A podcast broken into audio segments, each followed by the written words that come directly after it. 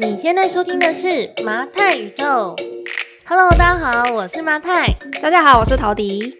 最近啊，陶迪应该常常收到就是你的读者给你的回馈吧？对啊，因为现在很多人已经在开始翻我这本书了嘛。过了几个周末，然后陆陆续续就有人私讯或者是留言给我一些他看完书的读后感，非常非常的开心。我觉得这应该是。文字创作者最开心的时候，就是嗯呃，因为通常有时候，比方说我们在脸书写文章，可是其实大家不一步可能会不好意思或什么，直接在文章下面留言。但是这一次有很多读者就会私讯过来，然后把他们的心得回馈给你。我觉得真的是非常非常的感谢大家。然后我觉得看了，嗯、因为我是粉。那个脸书的小编嘛，然后就偷看到很多读者的一些 feedback，然后就说到说这本书，就每个人都会有一些不同的生命经验，可是很多人都有提到说这本书带给他们的其实是一个观念的反转，不管是对于理财也好啊，对于置产也好啊，或对于买房这件事情的看法，嗯，然后都会有很多不一样的反转。收到这个讯息的时候啊，其实我就想起来。我我不知道你记不记得这个画面哦，就是第一次我们跟出版社开会的时候，嗯，然后那个时候呢，呃，他们是看到你的粉砖，然后再跟你聊说，哎，你怎么会回台湾创业做这个二房东包租代管这件事情？然后在聊的过程里面，那编辑就问你说，哎，Tody，你的理财启蒙是什么时候？然后我那个问题到，其实我到今天，你看已经过了这么多年了。我都还是回答不出来，我至今也想不起来啊。因为你说认真有没有，就是哪一天忽然被雷打到一样，忽然开窍，好像没有这个时刻。但是我自己也一直在回想，我到底是为什么会从以前完全不懂得理财，到现在有一些自己的观点。那其实我觉得应该是我们。是潜移默化的，就是这个过程，它不会是说，好像你突然哪一天就脑洞大开，或者你读了哪一本书，对，嗯，而是我，比方说，我每次看到一个新的理论的知识，然后我就会想说，好，这个真的是呃有效的吗？我就会想要实验看看，所以我觉得一路上，我们就自己实验了非常多。大家讲的一些传统的理财方法，比方说什么六个账户理财法呀，然后大家说你要怎么记账啊，然后甚至还有一个我印象很深刻，就是不知道大家有没有听过四趴的财务自由理论。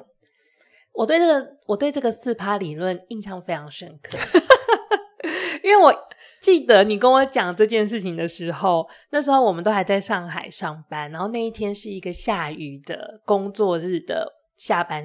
晚高峰的时候，然后我们在一个计程车里面，欸，你看这样就可以证明我财务智商开窍多慢。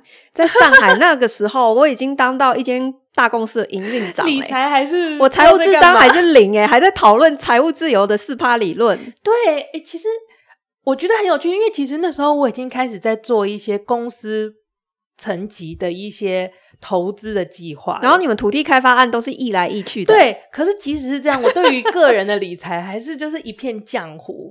就是事实证明，哈，不不管你在多厉害的位置，然后你在公司里面有多少的经验，都不代表你的财务智商是很高的，或是你有你的个人理财这一块的知识是充足的。对啊，对啊。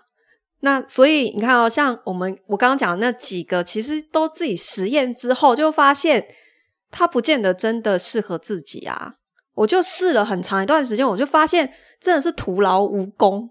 所以，而且那个你记不记得那个四趴理论？我们算完那时候，你说我们要存到一千五百万，对，我就帮自己设定了一个目标。我跟你讲，那个四趴财务理论，就是有一天我看了一个新闻报道，说有一对很年轻的夫妻，他们因为这个理论就实现了财富自由，从此过着幸福快乐的人生。然后我就掐指一算，就想说好。你要靠四趴的利息一辈子不用工作活下去，那倒算回来，我要存到一千五百万。好，然后我们两个就都觉得一千五百万都少了，我们两个就说：“哎、欸，一千五百万哎、欸，我们就可以不用再工作，我们就可以退休了。”认真算要存多久可以存到一千五百万？靠我们那时候的薪水。然后我们两个结论就是二十五年。然后我那天晚上，我们就点了一顿超级丰盛的烧烤，我们就用烧烤吃掉我们的绝望。没错，因为算完之后觉得真的太绝望了，而且不可行的这个几率实在太高了，你没有办法持续这么久。所以，我们你说就是为什么我们对于理财的观念可以慢慢扭转，真的是一步一步这样子靠试错试出来的。嗯，那所以我们到底在接触到一个新的 idea，或者是一个新的理论，或是别人的成功经验，呃，有没有什么样的一个思考的脉络，可以帮助我们去去思考说这件事情在我身上的可行性？我觉得以前年轻的时候啊，就是很容易，比方说我那个四趴财务理论，就是看到一则新闻报道，然后就全然相信它，然后就想说。对，就是这样，这就是成功唯一的道路。这样，或者是看到一本书，然后就是深受激励，然后也就会非常的迷信说，这就是我实现就是理想人生的一个唯一的道路。这样子，可是后来我就觉得说，其实每一个人他提出的方法跟理论，那当然是他自己实验，或许是成功的。可是它不见得适合每一个人嘛，所以我觉得我们在呃看待所有这一些比较，特别是关于财务的理论，其实你真的是要第一个去思考，诶，它这个论述本身是它的可行性确实是高的嘛？因为我觉得现在很多的财务理论最大的一个 bug 就是你它看起来逻辑都是自洽的，逻辑上都没有问题。问题就在于人性，问题在于你自己，你自己的那个天性有没有办法真的去实现做到这件事情？因为写出来的人或者说出来的人，他可以不代表放在你身上就可以嘛。所以第一个是他就算逻辑自洽，你要去思考说这个方法适不适合自己，然后你去实验的过程当中，我觉得可能也是要。呃，有一个停损点吧。我觉得，其实是你在试错的过程当中，你只是在实验一个新的理财方法有没有效的时候，也是要给自己一段时间，然后去检讨说，它到底对你来讲是不是有效的。如果没有的话，那是因为碰到什么问题，你有没有办法从里面去修正，你再去得出一个结论，说这个方法有效还是没效？那有效的话，是因为什么？没效又是因为什么？我觉得是每个人都要对这样子的东西有一个反复思考的过程吧。我觉得这个反复思考的过程里面还有一个很重要的关键是，呃，到底这个人提出来的这个方法论，它整个结构的逻辑是什么？嗯，因为很多时候我们拿到一个方法，然后我们就觉得说啊，我照着做就可以了。尤其是我，我很老实的讲，因为像现在就是非常非常多的线上课程都是标榜着你只要照着做。就完全没问题，嗯，都会标榜，就广告都用这种方式让大家觉得说，哦，这件事情很简单啦，老师教，老师在说，你有没有在听？只要有听就会这样。可可实际上，其实，呃，你去理解整体的逻辑，整个操作的逻辑，它的设计的逻辑，你才有办法因应你个人的情况去做调整。嗯，那。呃，我觉得这个其实不仅仅是适用于理财或者学习，因为像我觉得我们最近就是工作上会跟很多不同的公司合作嘛。那最近我们合作的一间公司，其实我蛮欣赏的，因为他们公司呢一开始在介绍的时候呢，就有说他们的座右铭呢是不做理所当然的事。然后我对这句话印象非常深刻，嗯，我觉得这是一句后劲非常强的话。就每次跟他们开会，有时候就是会觉得。哎，为什么事情要搞成这样的时候，就会想起这一句话，然后就突然理解说，uh huh. 哦，为什么我们今天的讨论会到这个到这个方向？因为我们在每一次开会的时候，或者是我们要做决策的时候，我们会不断的去问自己说，哎，为什么我们要这么做？我们的目标有一致吗？我们这样做是为了我们这个一致的目标来来行动的吗？我觉得为什么这个保持这个思考很重要，是因为。在职场里面，或者是在工作里面，我们有太多所谓的成功经验，就是大家都这么做啊，只要这么做就会成功啊。哦，你要卖这个东西，电商哦，你广告就给它砸下去，砸下去就一定会卖。你就像 One Boy 一样，到处都有广告，就一定会卖。就是我们有太多这种好像若 A 则 B，理所当然的事情。其实这也是我们之前有一集分享过，我们现在在整个品牌再造的过程当中，为什么我们会觉得很痛苦？就是因为我们不停的一直被就是受到冲击哈、嗯，以前我们都是这样做的，可是第一次被人家赤裸裸的提出质疑，为什么你要这样做？然后我们竟然会回答不出来。对，因为其实真的就是那个成功，对你习惯了，然后其实你自己在里面反而常常是会有盲点的。就是我只是背上我过去的成功经验，然后可是你你说不出来为什么。所以当人家提出为什么这个要这样做的时候，你还要真的要想一下。我觉得 其实其中的关键是我们常常看着那个成功经验，然后以为自己可以复制，可是我们完全忽略了我们的现况是什么？我们有没有复制这一个成功经验的环境跟条件？对啊，其实像我的实战班里面啊，很多同学会一直担心说，就是他还没有报名这个课程的时候，他会一直担心说，诶，我从来没有房地产相关经验，这样我有可能成功吗？其实我跟大家都一直一直强调，在我所有的学员里面，成功的几乎都是小白。我这里成功的定义指的是，他可以在这个行业里面持续的最久，而不是昙花一现，然后做一个案子，最多两个案子，然后又又消失了，又不知道跑去哪里了。嗯，他一直继续留在这个行业里面，然后持续非常稳定的继续做的，全部都是本来没有任何相关经验的小白。其实这道理是什么？就是因为他们没有包袱，他们反而没有因为过去任何的一些。既有的经验把他们约束了，就就会觉得说啊，我以前都是这样做，所以我会很直觉的，就现在也要这样子做。其实我对于就是小白比较容易成功这件事，我们后来得到了这个结论的时候，我其实是觉得非常意外的。嗯，因为我们大概一八年刚刚开始开课的时候，一七一八年的时候。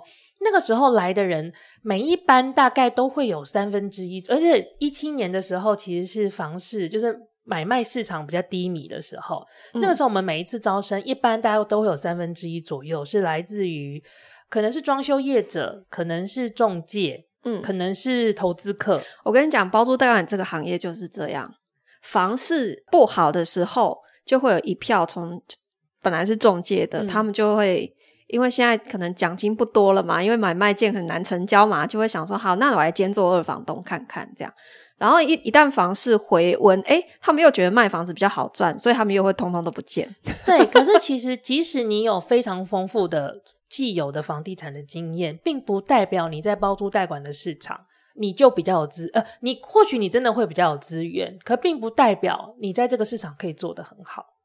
我觉得反而是包袱比较多的，因为面对就是过去看似有相关经验的这一些同学啊，我反而觉得很难教，你知道？嗯，因为你在说服他的过程当中，他真的哈有很多刻板印象，他很难去扭转。对，所以他做出来的，而且他你问他为什么？为什么你一定要这么做？他其实跟我们一样，他讲不出来为什么。他就觉得这理所当然应该这么做，对，而且有些耳朵还很硬，就是 他就偏要这样子去做，然后做了以后发现就是不 work，又碰到一堆问题，才又回来又问我该怎么办。嗯、那其实我一开始真的我都讲过了，没错。所以我觉得我们在不管看待任何的一些人家教授的一个新的知识啦，就是我们就算他。打开你好像另外一扇窗，然后你有一个新的观念进来之后，你要尝试的去理解它背后这个整个逻辑的结构。好，所以我举个例子来讲，就是在我实战班里面啊，有些同学他很喜欢问说：“老师，这个房子啊，全部都是木板隔间，这样子这个房子可以拿吗？可以签下来做吗？或者是说，哎，老师，这个房子有两个房间都是暗房，哎，这这种房子可以做吗？”好，其实这整件事情的整个结构的逻辑，其实是只要投报率算得过，没有不能做的房子啊。所以这些他提出的单一的点，他他是扣分项没有错。可是假设你今天取得这个房子的成本就是爆炸便宜，几乎零成本，那你要不要做？那要对啊，它缺点一堆，可是你几乎零成本，可不可以做？你还是会赚钱的。而这些缺点可能会反映在，它其实就会反映在你的投报率，它会反映在未来的出租市场上面。对啊，对你全部木板隔间，对，正常来讲，这个是一个扣分，因为意味着你可能要全部拆砍掉重练嘛，全部拆掉，然后重新做隔间，这会造成你的成本大幅增加。可是你要反过来，一切用成本去算的时候，那。他租给你的成本非常非常的便宜，你还是可以回本，还是有不错投报率，为什么不能做？所以，我们我在讲的意思就是说，呃，我们有时候就是看问题，就是看你不要只看个别的点，而是要看它整个背后的这个架构的逻辑。对，所以其实我觉得这也反映到为什么呃小白的学员比较容易成功，嗯，因为他。如果能够，因为他他是他是空白的状态，所以他带了一个，就是他学习的这个逻辑进来之后，他其实很容易贯彻，就说哦，反正我的重点就是这个，嗯、我的优先项就是这一个，我只要把这件事情判断好，其实我可以灵活的运用在不同的情况之下，嗯嗯嗯，哦、嗯，他不会有那种理所当然的这个绝对不可以，或是这个绝对可以，或是我应该怎么做，我不应该怎么做这种。就是不知从何而来的的条条框框。对啊，我可以再举一个例子，就是比方说，他如果是房仲背景的同学，他在租房子的时候，嗯、招租的过程，他很容易会有一个倾向，就是他会求快，我就是要赶快租掉，哦、因为这是他过去的经验。嗯，在他执行当中介的这个业务经验里面，他就是。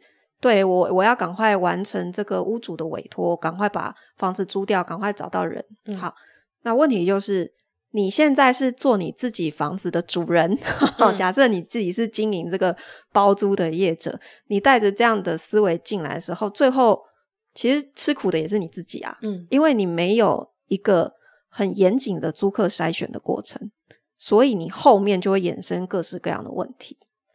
我其实觉得这个逻辑其实也可以回到，就是《买房也买自由》这本书，嗯，就是《买房也买自由》这本书里面，大家都在聊的是说，哦，我想要买房，或者我能不能买房，嗯，可是其实在这本书里面也一直提醒大家的是，到底为什么要买房？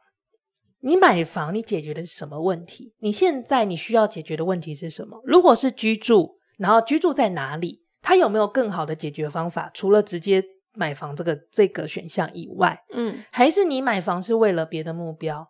你是为了向谁证明些什么吗？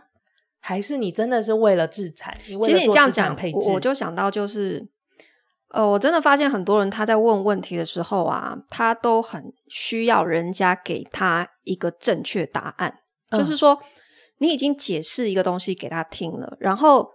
他还是要问你二选一的问题，请问是还是不是？他一定要你告诉他是还是不是哦。但是，但是这个世界上真的没有这么绝对的事情。对，现实世界就是有很多，它不是不是单选的问题，嗯、它就是有很多灰色地带，它是需要做出很复杂的判断的。嗯嗯、像我在做那个 YT 影片分享的时候，我也最近特别有感，就是。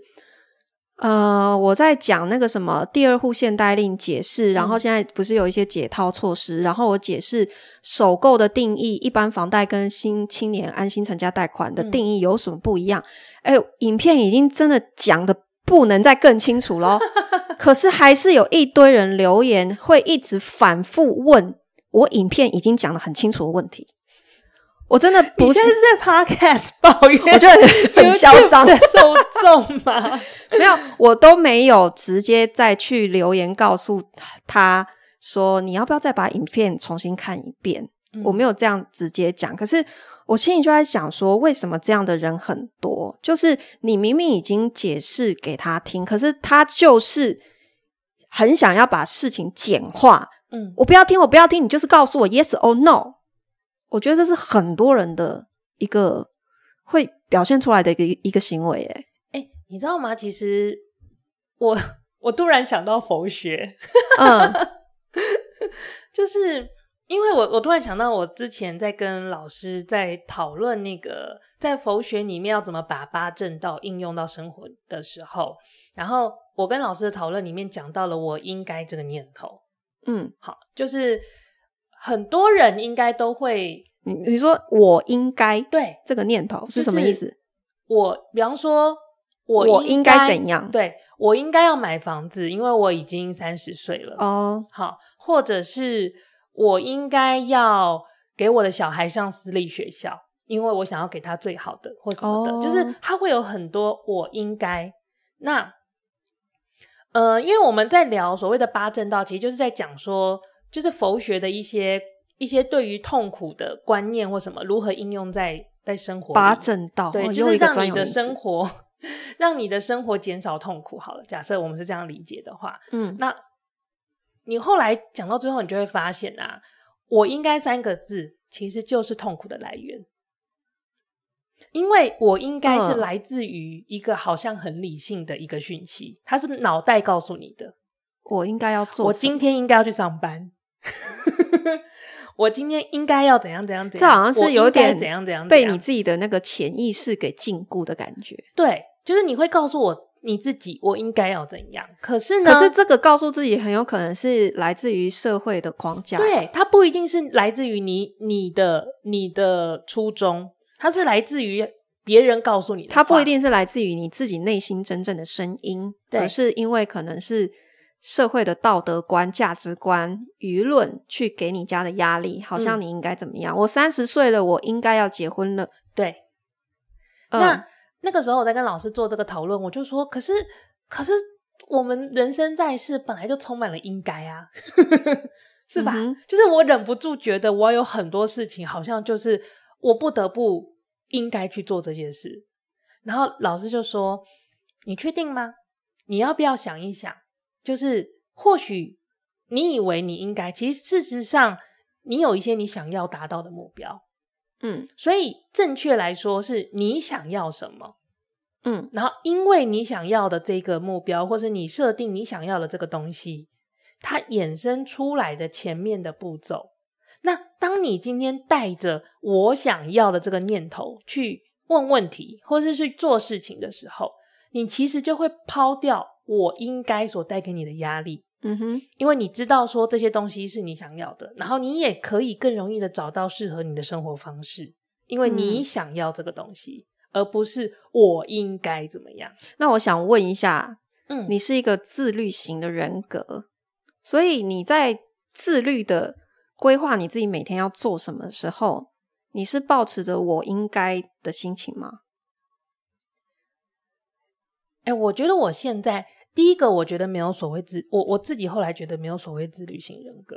啊，我经过这一年的自我观察，为什么？因为我觉得如果人活着是用自律的方式来维持那个规律性，一一下就爆掉了。律是很难的事情，那律是自，可是你一直都很律啊，你一直都很自律啊。我觉得其实是。目标在哪里？我打个比方来说好了，因为我最近又进入了饮食控制阶段，嗯哼，然后就是因为我上礼拜突然就发现我体重就直接就是一个大爆炸，这样复胖。对，我发现我复胖之后，我就开始饮食控制。其实我没有很痛苦诶，但我觉得最大的差别是我前我前一段时间我不太在意我，我就是我会觉得，呃，反正我就想吃东西。嗯，我不，我我觉得体重我不 care，嗯，所以那个时候你跟我说啊，你不可以吃蛋糕，或是不可以吃这些东西，我的感觉是觉得我被惩罚，我不可以吃。嗯哼。可是像我现在认真的意识到啊，我现在就是要饮食控制的时候，我反过来想的是，不是我不可以吃早餐，或者我不可以吃晚餐，而是诶，我的我为了我更好，我一天就是。几点到几点是我吃饭时间，然后我好好的享受我吃饭的那一顿饭。至于我不可以吃的那几顿饭，其实我我就不再 care 了。嗯，所以在别人的眼里，好像那是一个自律，因为你有办法规范你自己，控制你的进食量。可实际上是因为我为了我的目标，这样子的进食量是我给我自己的安排。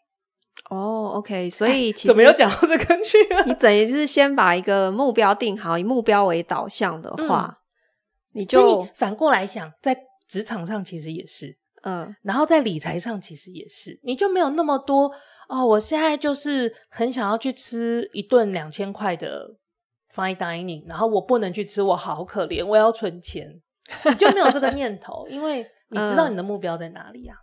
嗯、哦，有道理，有道理。我们直接从财务理论聊到佛学，你看宇宙是不是相通的？一切都是相通的。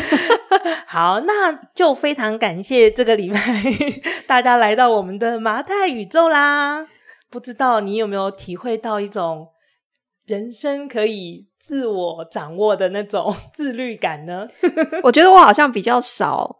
会告诉自己我应该怎样，因为我大部分做事情都是我想怎做什么，我就去做什么。怎么会？所以我刚刚才会提，就是说，诶，你觉得你是自律型？因为大家都知道我跟你是很不一样的嘛，嗯、我就没有，我是比较随性的人，所以我觉得我脑子里，我做个意见调查，大家人生在世，是不是常常出现我应该的念头？不可能只有我吧？